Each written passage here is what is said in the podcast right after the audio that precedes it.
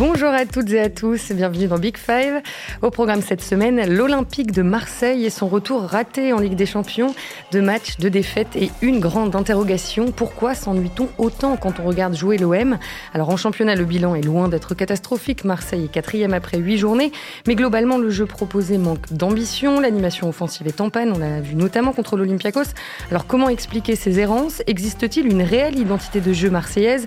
Quelles sont les intentions d'André Villas-Boas? Et l'OM est-il capable tout simplement de produire un jeu plus emballant Avec moi aujourd'hui euh, pour la première fois, et j'en suis ravie, Joanne Tabot, l'un de mes confrères de France Football. Bonjour Joanne. Bonjour Marie, bonjour à tous. Bienvenue. C'est un plaisir pour moi aussi. et puis nous sommes en ligne avec Mathieu Grégoire, l'envoyé spécial permanent de l'équipe à Marseille. Bonjour Mathieu. Bonjour, bonjour à tous. Voilà, vous avez le menu et le casting, maintenant on peut commencer. On joue mal en ce moment, mais on veut évidemment marquer des buts avec notre organisation, notre jeu. André Villas-Boas s'est montré euh, réaliste le mois dernier à la veille de la réception de Metz en championnat. L'entraîneur marseillais a tiré le même bilan que de nombreux observateurs. Depuis le début de la saison, l'OM produit un jeu euh, timoré, parfois faible techniquement, sans grande ambition, notamment en attaque.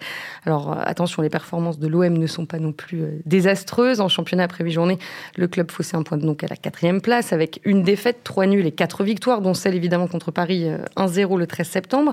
Mais Marseille a manqué son retour en Ligue des Champions, défaite 1-0 contre l'Olympiakos et 3-0 face à Manchester City. On y reviendra précisément un peu plus tard.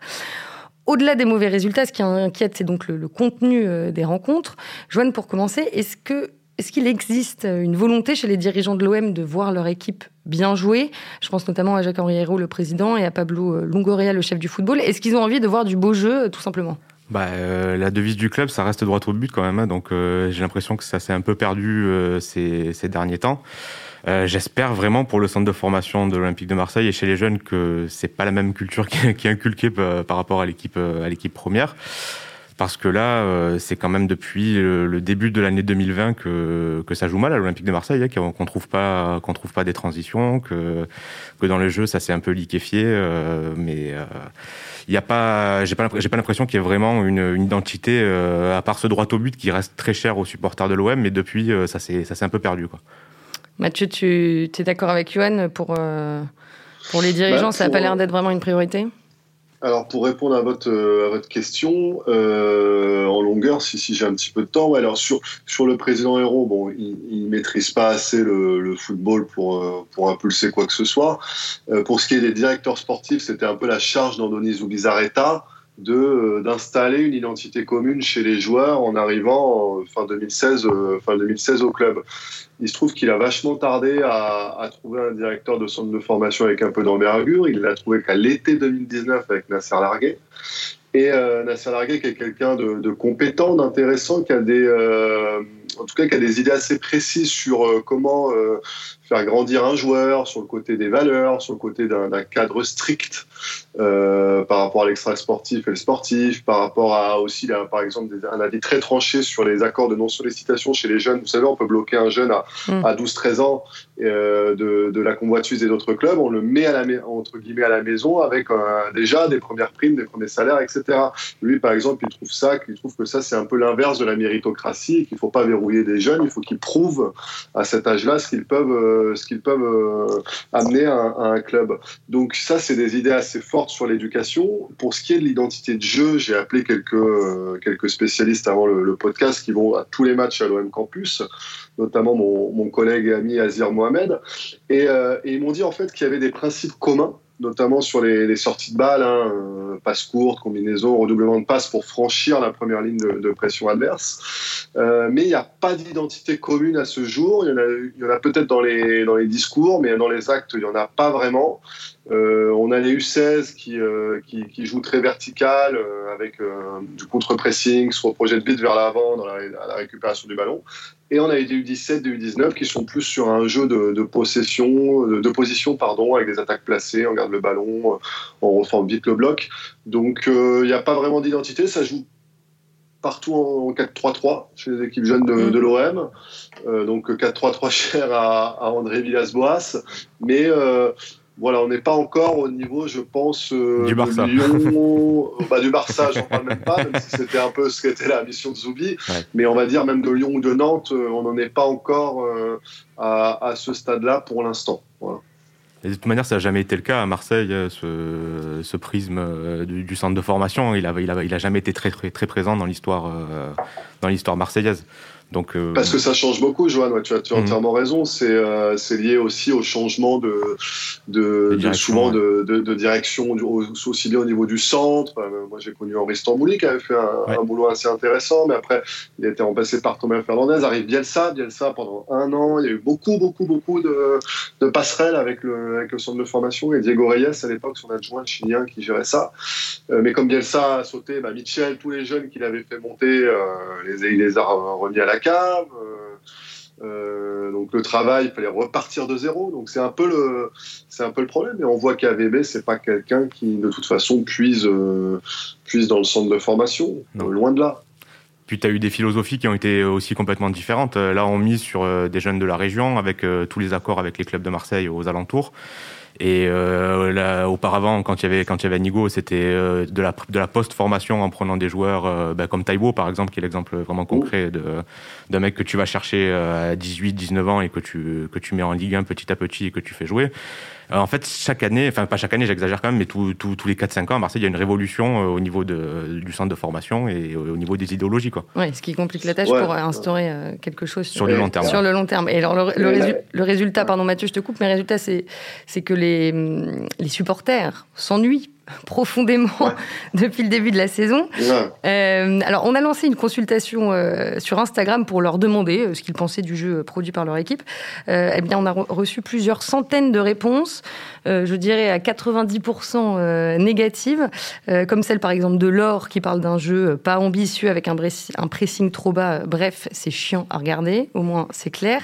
Mathieu, toi qui es sur place, tu constates aussi une quasi-unanimité des supporters à propos du, du jeu de l'OM bah, il, y a encore les, pragmatiques qui vont se, cacher derrière le, résultat et des victoires, euh, par exemple comme à Lorient, qui ne seront jamais inquiétantes, parce que ce sont des victoires. Mais, euh, effectivement, on sent qu'on on restera pas dans la postérité avec ce jeu-là, alors qu'on va reparler encore de l'OM de Guéret, de l'OM de Bielsa. Euh, là, on sent que c'est, on a profité un peu de la saison dernière des résultats qui ont été bons sur le court terme chez les supporters. Mais là, ça commence un peu à être lassant. Comme disait Joanne, en 2020, on n'a quasiment pas vu un, un, match abouti de l'OM dans le jeu. Et, pour, pour l'anecdote, hein, vous reprenez la main, j'avais une petite stat qui était sympa. C'était l'autre fois contre Bordeaux. Je faisais le chapeau pour le journal, là, le, papier sur compte rendu un peu pour le journal. Et il y avait 3-0 à la 80e. Et j'ai regardé, parce que j'avais ce souvenir-là, je dis tiens, c'est la première fois que l'OM euh, gagne avec trois buts d'écart euh, sous, euh, sous AVB, qu'il y a une victoire un peu nette. Et effectivement, bon, malheureusement, la staff n'a pas résisté à la réduction du score de Maja. Mais, vous voyez, c'est même sous Rudy Garcia, attention, hein, c'était très aléatoire le niveau de jeu, mais on a quand même vu des branlés, quoi. Hein. on a vu des matchs archi dominés où ça jouait archi bien, où ça jouait archi, archi bien, alors contre des adversaires faibles, mais au moins c'était ouais, ça joue au ballon, même contre les faibles. Quoi. Ah, et puis, ça, puis ça, euh, ça, ça, continuait à jouer. Je sais pas si tu te souviens d'un 6-3 là, au Vélodrome contre Metz. Si je ne me trompe pas, il y avait 6-0 et ils ont, ils, ils ont quand même continué d'attaquer à 6-0 et au final, tu prends 3 buts. Et, les, supporters se reconnaissent beaucoup plus dans, ce, dans ce, cette approche-là bah ouais, que dans ce qu'on voit en, fait, l'exemple qu'on prend tout le temps à Marseille, c'est euh, c'est l'opposition entre Eli Bop et Marcelo Bielsa. Donc il y a, les, il y a d'un côté Marcelo Bielsa qui n'a pas eu euh, des résultats probants au niveau du classement et qui termine quatrième ce qui était décevant à l'époque de terminer en Ligue Europa et pas en Ligue des Champions. Et de l'autre côté, deux saisons auparavant, en 2012-2013, il y avait eu Eli Bob qui avait débarqué et qui avait vraiment fait un jeu, enfin, qui avait, qui avait, qui avait prôné un jeu très défensif, euh, des victoires 1-0, 2-1, 2-0, c'était la, c'était la panacée quand, euh, à l'époque de, d'Eli Bob. Et Eli Bob finit deuxième euh, au classement. Donc il y a un peu ce côté pragmatique et j'oublierai pas aussi Didier Deschamps qui est un peu entre les deux aussi. Entre... Mais là, pour le coup, avec Deschamps, il y avait des trophées. Alors tu parles de, pragmatisme. Je pense qu'on peut dire que André Villas-Boas est un pragmatique. En janvier, on avait avait consacré un épisode de Big Five à l'entraîneur portugais.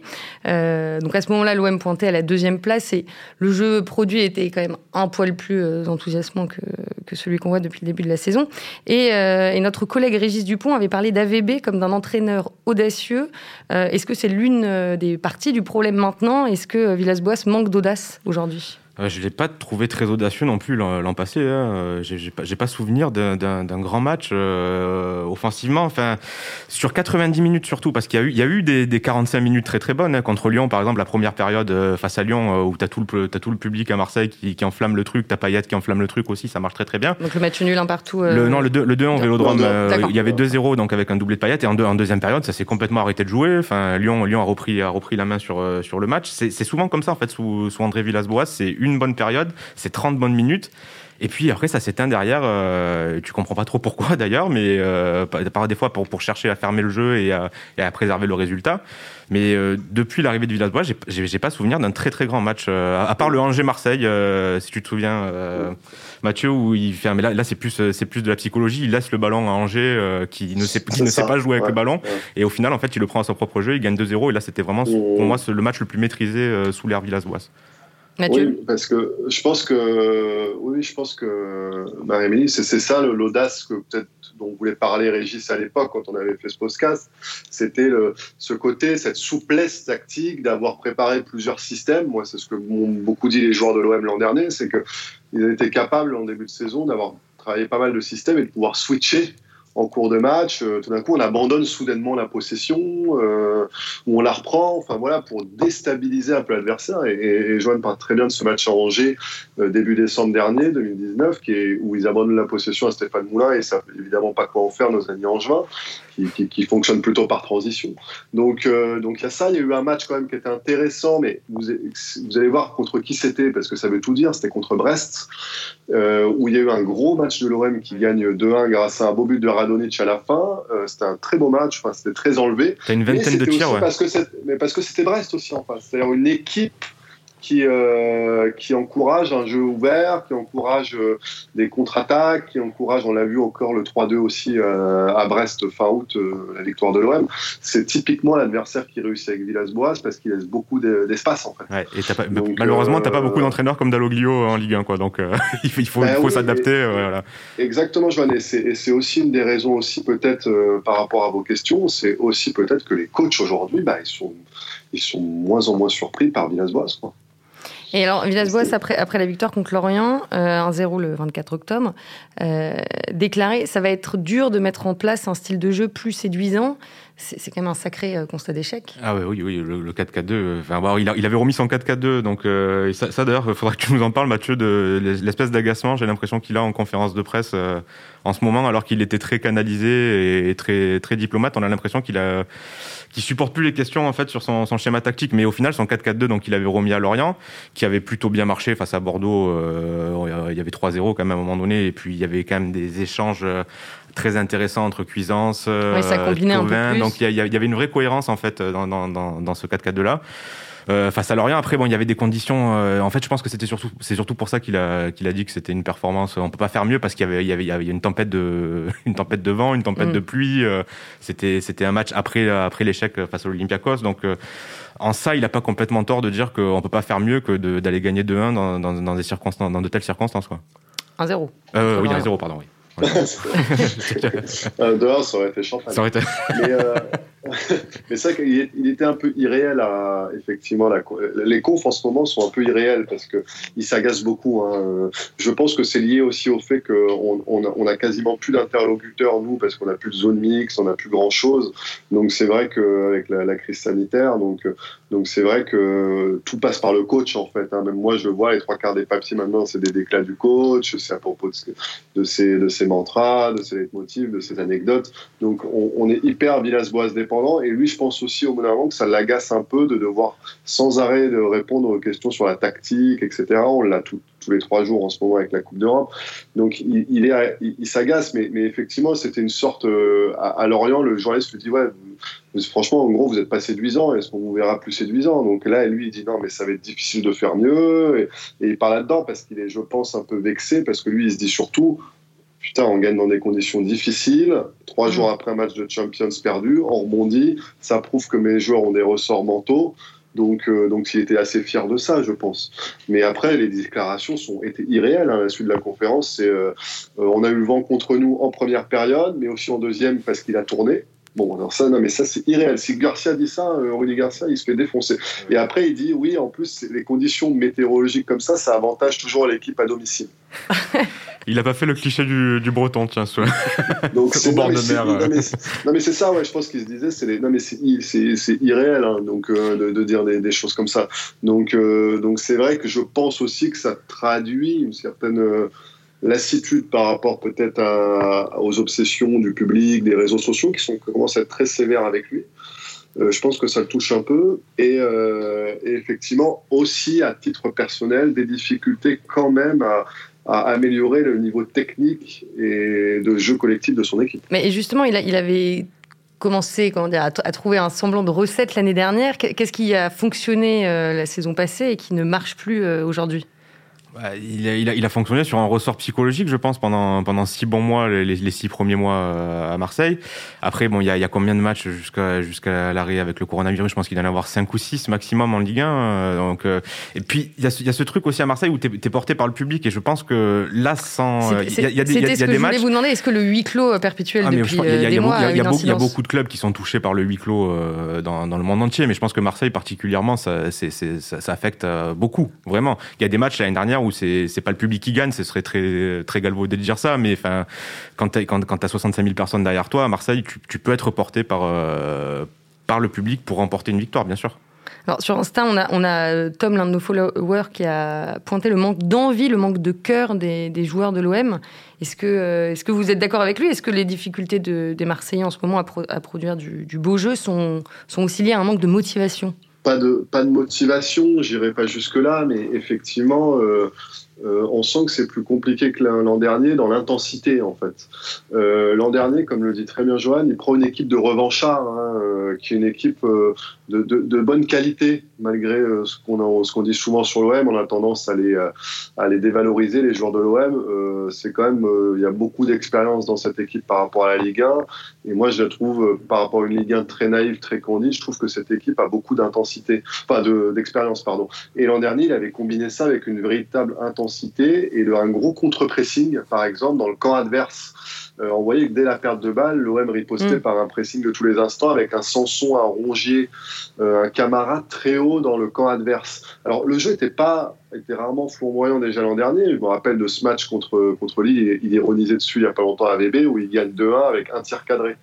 Euh, au Vélodrome. C'est irréel. Hein. Enfin, c'est boulette de Ménian, boulette de Gabriel. C'est irréel ce, match encore. Lille l'an dernier, ils perdent deux fois contre l'OM. Je pense qu'ils doivent sortir en disant mais comment, qu'est-ce qui s'est passé quoi? C'était euh, Slider, c'est monde parallèle quoi. Et là, du coup, voilà. Donc du coup, ça, voilà, on l'a peut-être moins cette année, cette intensité dans le pressing. Excusez-moi. sinon, justement, je, voulais rebondir sur ce, que tu, disais pour le contre-pressing et on va dire la, la, violence quand même, parce que c'était très violent parfois les vagues qui arrivaient sur, les, sur les adversaires.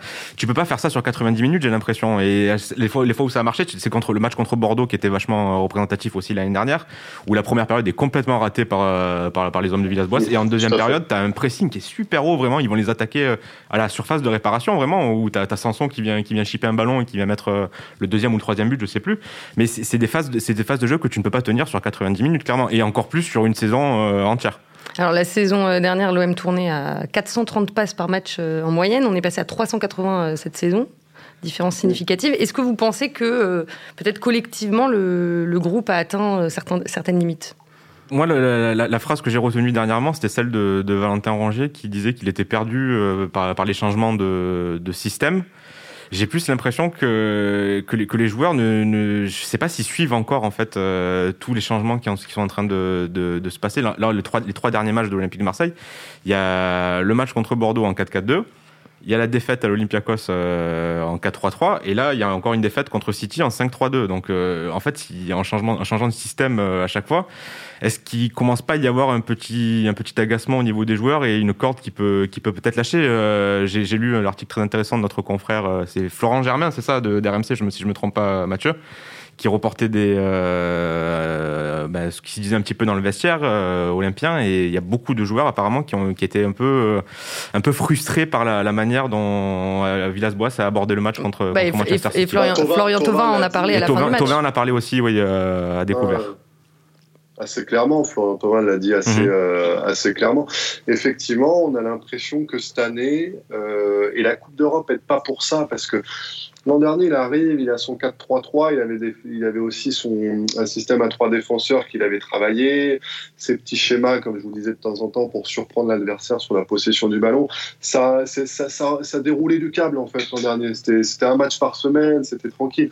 Là, vous êtes sur deux compétitions, une qu'il maîtrise encore à peu près, même si c'est beaucoup plus difficile cette année, mais qui n'est pas du même niveau la Ligue 1 et une autre où il est obligé de proposer autre chose, où, le, où les attentes sont plus importantes, la Ligue des Champions, où les matchs sont scrutés, les supporters ben, en rêvent, surtout sept ans, sept ans après, ils pensent qu'à ça toute la journée. Donc il est, jugé à l'aune de ces deux compétitions et on a l'impression qu'il qu'il n'arrive pas à trouver de, dénominateur commun, qu'il est beaucoup dans la recherche et, et un coach qui, qui, change trop de système et trop d'hommes. Euh, moi, ça me rappelle euh, Rudy Garcia, par exemple, ce qu'il faisait sa dernière saison à l'OM, on sent que c'est c'est quelqu'un qui est un peu plus dans le doute. Voilà. Et ce doute, je pense qu'il se transmet aussi, euh, aussi aux joueurs. À ses joueurs. Ouais. Mais est-ce que, est que l'effectif de, de l'OM est taillé pour jouer euh, à non, fond les deux compétitions Pour jouer à la Ligue des Champions, non, absolument pas. Ça s'est vu directement contre, contre l'Olympiakos. C'est pas, pas une question de d'effectifs, je pense. C'est une question aussi de, de motivation, d'envie et, et, de, et, de, psychique. Euh, moi, c'est surtout ça qui est. Mais ils sont motivés pour jouer la Ligue des Champions, les Oui, non, bien sûr, motivés, ça oui, mais, mais c'est de la psychologie. Je sais pas, moi, moi le, le, match contre Manchester City, alors on, on, peut l'aborder en jouant à 5 derrière, en coulissant bien, en tentant de, de fermer tous les espaces, euh, en ayant un pressing haut. On, ça, ça, se tente. Et est, il, est, il, est, il, est, pas, il est pas blâmable, Villas-Boas, de tenter ça. Mais il y a des attitudes qui m'ont inquiété chez certains joueurs, ouais. On, Comme par exemple ben, euh, je, je, En début de match, il y, a, y a Tauvin qui est lancé en profondeur. C'est vraiment un ballon à la mort où il, ne peut pas l'attraper, absolument pas. On le voit direct au bout de 15 minutes, il, il a les bras ballants. Il, il, est déjà agacé en fait de devoir remonter 70, 70 mètres pour, euh, pour se créer une occasion de but. Et tous les joueurs étaient agacés, ça s'est senti vraiment pour rebondir sur ce que dit Johan, il y a aussi peut-être une disparité en ce moment importante de physique et, de niveau technique. Euh, moi, j'ai été surpris quand même que Michael Cuisance, honnêtement, m'a pas euh, ses facultés physiques, ses courses, etc.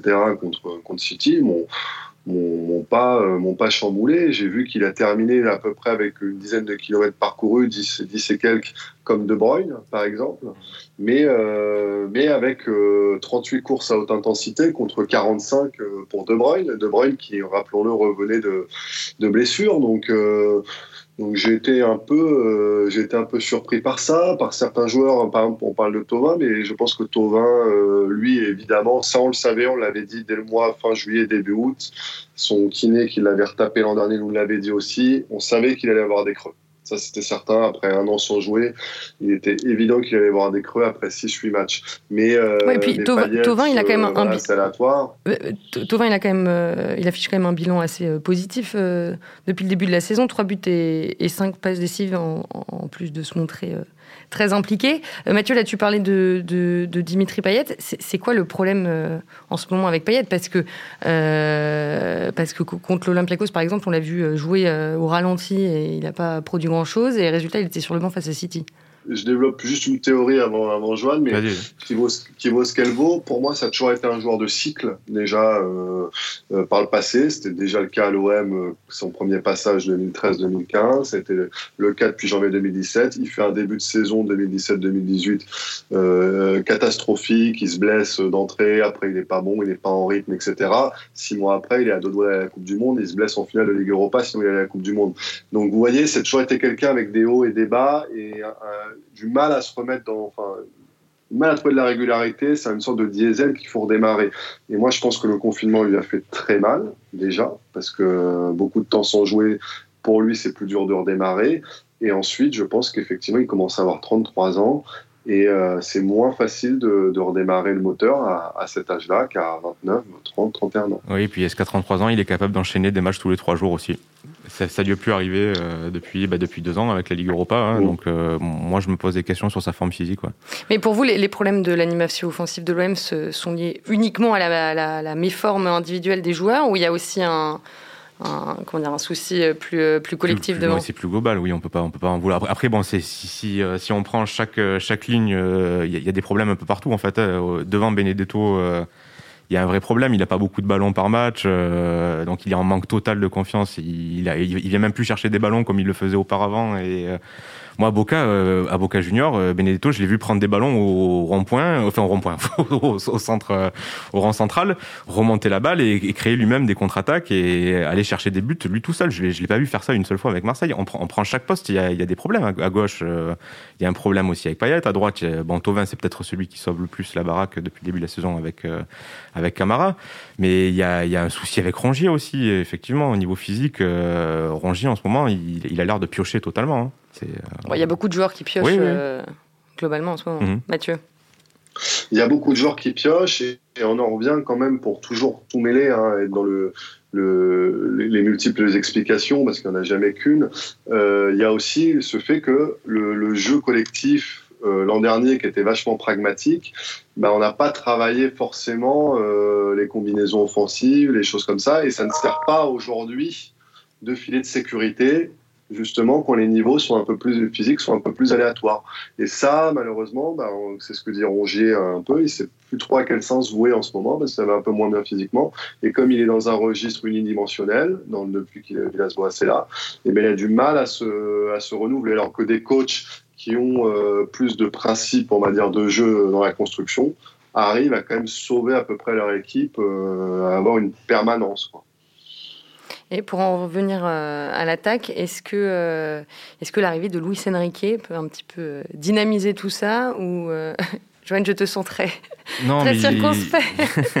Il... est jeune et je pense que, je pense que Villas-Boas va chercher à le protéger le plus possible. Il va le faire rentrer 10 minutes par-ci, 10 minutes par-là.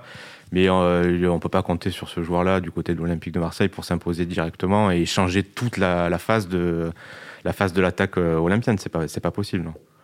Mathieu euh, oui, je, pense qu'il est pareil, hein, que c'est pas un produit fini encore. Il y a du boulot. Euh, Villas-Boas euh, et les hispanophones comme Alvaro Benedetto essayent de, le mettre bien, mais il y a, du boulot. Il y a du boulot. Je pense que ça sera un, joueur qui, qui, va beaucoup rentrer en fin de match, mais de là à tout faire reposer sur lui, non. Je pense qu'il va falloir s'appuyer par exemple sur des valeurs sûres, peut-être un 4-4-2 avec un Valère Germain à côté d'un deuxième attaquant, par exemple. Un Costas Mitroglou, par exemple Non, je pense que ça c'est mort, mais, mais, euh, mais par exemple, on retrouver euh, peut-être un Michael Cuisance aussi qui, qui revient un peu, et puis Payet ne sera pas à ce niveau-là toute la saison. Donc, oui, puis Cuisance, il, vient, il vient d'arriver, il est aussi en train de, de, de s'acclimater. Oui, Tout à fait. Bah oui, il, a joué, il, a joué trois matchs dans trois systèmes différents, donc on ne peut pas lui demander tout de suite de tout assimiler et de, et de porter à lui seul euh, sur ses bras l'attaque phocéenne. Quoi. Mais est-ce que euh, André Villas-Boas doit tenter quelque chose de nouveau dans les semaines à venir, et notamment pour euh, la double confrontation face à Porto en Ligue des Champions? Bah, Face à Porto, il faudra, faudra prendre des points, oui, forcément pour stopper cette, cette série qui est catastrophique, mais il, faut qu'il joue son propre jeu, il ne faut, il faut, pas, il faut pas forcément s'adapter tout le temps à l'adversaire, et il faut qu'il installe ce, 4-4-2 qui a, qui a, bien fonctionné face à Bordeaux, qui a plutôt bien marché, on va dire, face, à, face à Lorient en fonction des, conditions qu'il y avait. Donc pour toi, il doit abandonner son, son traditionnel 4-3-3 bah, Ça marche. Hein. Quand ça marche, une tactique, il faut, il faut, il faut, il faut la réitérer. Il ne faut, faut, pas, faut pas hésiter à faire du copier-coller. Et je, je, pense que, en fait, avec ce 4-4-2, c'est la tactique qui met le plus en valeur tous les joueurs de l'Olympique de Marseille. Il y a beaucoup de milieux centraux qui, euh, qui sont très forts dans le physique, dans la technique et, dans, et dans la transition de balle. Donc il faut pas mal, pas mal insister avec ce 4-4-2. Et puis ça laisse une liberté aux deux, latéraux, à ma vie et Sakai, d'être, d'être très haut sur le terrain et en fait de, de, mettre un peu des ballons aussi sur, sur Benedetto qui en a besoin.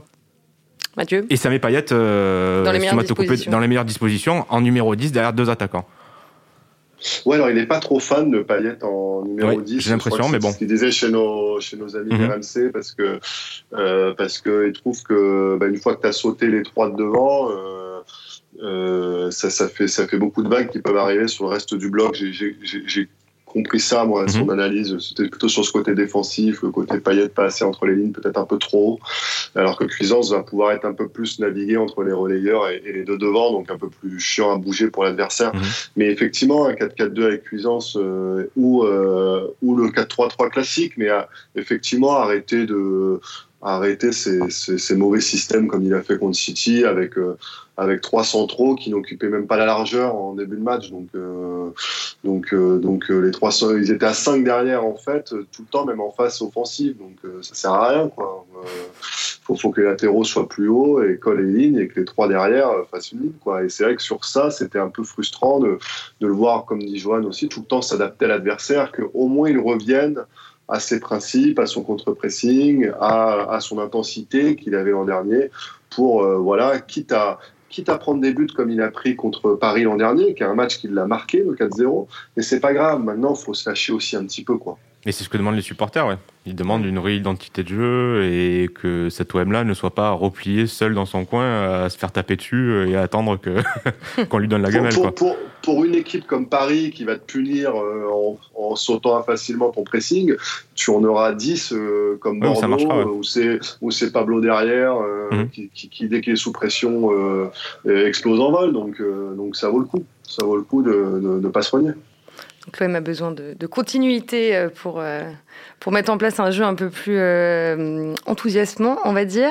Euh, en Ligue 1, le prochain match des Marseillais, ce sera le 6 novembre euh, sur la pelouse de Strasbourg, parce que la réception de Lens, le 30 octobre, a été reportée en raison de cas positifs au coronavirus chez les Lensois. on va s'arrêter là. On a bien explosé les timings. Merci à tous les deux, Joanne Tabot et Mathieu Grégoire.